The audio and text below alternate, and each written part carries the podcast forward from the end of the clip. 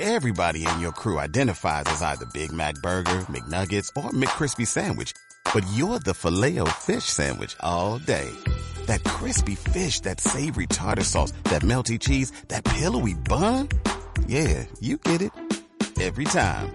And if you love the filet of fish, right now you can catch two of the classics you love for just $6. Limited time only. Price and participation may vary. Cannot be combined with any other offer. Single item at regular price. Ba ba ba ba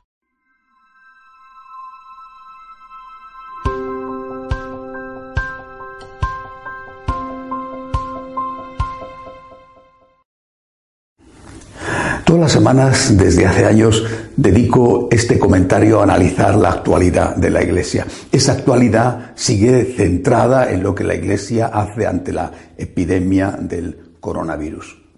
Merece la pena destacar el acto que tuvo lugar el viernes de la semana pasada en el Vaticano. Un acto de adoración eucarística presidido por el Santo Padre casi en solitario porque había solo muy pocas personas que le acompañaban, la plaza estaba vacía, un acto realmente emocionante y creo que, mm, que, va a marcar, confío en ello además, va a marcar de una forma decisiva este pontificado y la vida de la Iglesia, porque lo que el Papa mostró ante el mundo era lo que había que hacer, lo primero que la Iglesia tiene que hacer en una situación así, elevar sus ojos al Dios en el que cree, sabiendo que ese Dios es todopoderoso y es amor.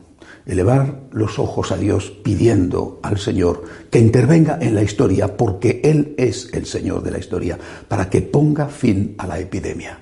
La Iglesia no solo tiene que hacer esto, por supuesto, y no está haciendo esto únicamente. No hay que olvidar que muchos de los médicos, enfermeras, sanitarios, en fin, eh, investigadores que están luchando contra la epidemia son, son cristianos y son católicos.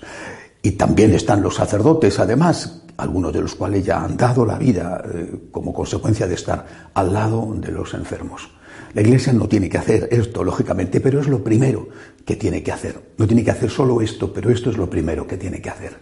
Enseñarnos a rezar, enseñarnos a, dirigir nuestra mirada a Dios en un momento tan difícil como este y recordarnos que la muerte existe, esa muerte de la cual nunca se quiere hablar y en la que no queremos fijarnos, pues que ahora está como, como invitada, inesperada en nuestra casa. La muerte existe y también existe la vida más allá de la muerte, después de la muerte.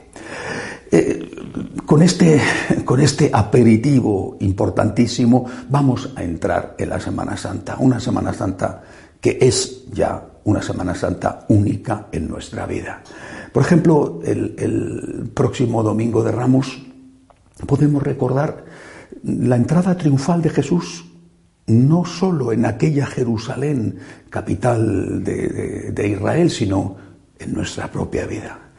Aquel día, quizá ya el lejano, en que, en que nos encontramos con el Señor, en que nos convertimos, en que Dios se hizo presente en nuestra propia vida, en el que nos dimos cuenta de quién era Cristo, de lo que era Cristo para nosotros. Aquel día en que le recibimos gozosos de forma consciente y no con una fe meramente rutinaria o, transmitida, sino que hicimos esa fe nuestra. Aquel día en que le juramos amor eterno, aquel día en el que nos sentíamos como cuando los apóstoles estaban con él en el tabor, nos sentíamos eh, llevados en sus brazos y, dispuestos a cualquier cosa por lo que él nos pidiera.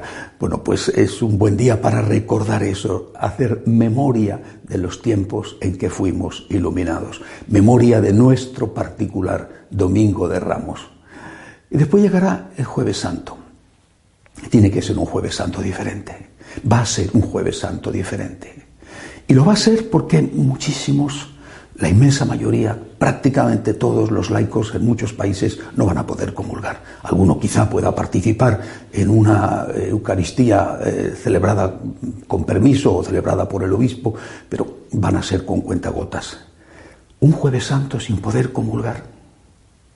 Esto, aparte de ser extraordinario, va a ser profundamente doloroso pero nos va a ayudar a valorar la Eucaristía.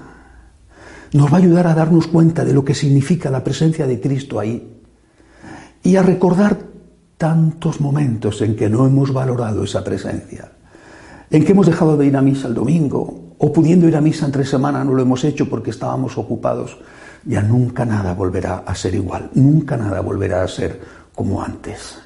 Nos va a ayudar también a entender mejor a aquellos que no pueden comulgar de forma habitual, porque quizá no tienen sacerdotes, o porque están viviendo una situación matrimonial irregular y aunque ellos quisieran cambiarla, no les es posible, quizá porque el cónyuge no lo, no lo desea. Y ellos no pueden comulgar y no comulgan. Por supuesto, los que comulgan obran mal. Pero con cuánto dolor y con cuánto sufrimiento y con cuánto amor a Cristo aceptan esa renuncia. Bueno, pues esta situación nos va a ayudar a entenderles. Y también nos va a ayudar, confío en ello, a entender mejor la figura del sacerdote, porque el jueves santo no solamente se instituyó la Eucaristía, sino también el sacerdocio cristiano. Nos va a ayudar a ver a los sacerdotes no por lo que son como personas, sino por lo que representan. Porque solamente ellos, no por mérito suyo, son capaces, han recibido el don de poder confesar y perdonar los pecados y de poder transformar un poco de pan y unas gotas de vino en lo más grande que existe, que es el cuerpo y la sangre de Cristo. Y, quizá confío y espero que esos duros, críticos contra los obispos y los sacerdotes porque no se han expuesto más en estos días, y eso vuelvo a repetir, que hay muchos ya que no solamente han enfermado, sino que han muerto. Bueno, pues confío en que esos se arrepientan de, su dureza. Afortunadamente, la inmensa mayoría de los católicos no solamente lo han entendido, sino que se han dirigido a sus sacerdotes suplicándoles que no se expusieran, porque han dicho, ahora va a ser muy difícil estar unas semanas sin poder comulgar, pero si ustedes mueren, ¿quién nos dará la comunión después? ¿Quién celebrará después la Eucaristía? ¿Quién nos confesará? Ustedes tienen que salvarse, porque de ustedes depende nuestro futuro. Estoy seguro de que este jueves santo se entenderá de una forma infinitamente mejor lo que es el sacrificio eucarístico, el sacrificio de la cruz que se representa en la Eucaristía y cuál es el papel del sacerdote. Se entenderá mejor y se valorará muchísimo más. Y después entraremos en el Viernes Santo. No como el que mira el pasado y intenta situarse, eh, comprender lo que sucedió, sino como si fuéramos verdaderamente protagonistas, como si fuera el primer Viernes Santo de la historia. Porque eh, veremos en nuestras calles y les pondremos nombre propio a los Simón el Cireneo o a las Verónicas, en esos médicos, esas enfermeras, esos investigadores que están luchando a veces hasta la extenuación y, a veces, muchas veces contagiándose ellos mismos para poder dar un poco de esperanza, para poder tener mm, cogida la mano de ese anciano que muere solo, sin nadie, sin ningún familiar, porque no pueden, que esté a su lado viendo la última sonrisa en su cara. Bueno, pues, pues esos Simón, esas Verónicas, que repito, hoy tienen nombres y apellidos, nos ayudarán a entender de otra manera la virtud de la caridad. No solamente por la responsabilidad que tenemos de darla, sino también por lo que necesitamos recibirla de una forma o de otra, porque después de esto, después de esto vendrá el hambre, la carestía, las dificultades económicas y esa caridad que ahora hacen estos cireneos y estas verónicas, esa caridad se tendrá que hacer de otra manera. Y escucharemos como si fuera la primera vez, como si estuviéramos allí, escucharemos las palabras de Cristo en la cruz, esas siete palabras del Señor. Y oiremos a Jesús que nos llama por nuestro nombre y nos dice, como si fuéramos Dimas, y nos dice, bienaventurados como a Dimas, porque le hemos defendido cuando otros negaban su divinidad o adoraban a la Pachamama en lugar de adorarle a Él. Y sentiremos que somos nosotros aquellos a los que Jesús les pide que cuidemos de su mamá. Y sentiremos la mano de María agarrada a la nuestra. Y nos daremos cuenta de que tenemos que cuidarla y defenderla cuando algunos blasfeman contra ella, también a veces dentro de la iglesia. Pero sobre todo nos daremos cuenta de que cada pecado que hacemos, no solamente ofende a Jesús, sino le ofende a ella, porque todo lo que a su hijo le hace daño, a ella le tortura. Y, notaremos que más fuerte que nuestro apretón en su mano es el suyo, en la nuestra, porque de aquel encargo la tarea principal lo ejerció ella. Ella es nuestra madre. Y volveremos a decir de una forma distinta, tan distinta que nos parecerá como si fuera la única vez que la hemos dicho en la vida, lo de María, refugio de pecadores, consuelo de afligidos, auxilio de cristianos y salud de los enfermos. Estoy seguro de que después de este Viernes Santo, rezar el rosario ya nunca será igual y no se nos ocurrirá dejar de rezarlo ni un solo día. ¿Por qué? Porque recordaremos todas las veces que en estos días estamos acudiendo a ella, suplicando que proteja la vida de los nuestros o incluso que salve nuestra propia vida. E iremos de una manera diferente a esos santuarios que nuestros mayores han levantado en su nombre para, para recordar perpetuamente la deuda de agradecimiento que tenemos con ella. Luego veremos a Cristo morir en la cruz y nos daremos cuenta de lo que significa su muerte redentora.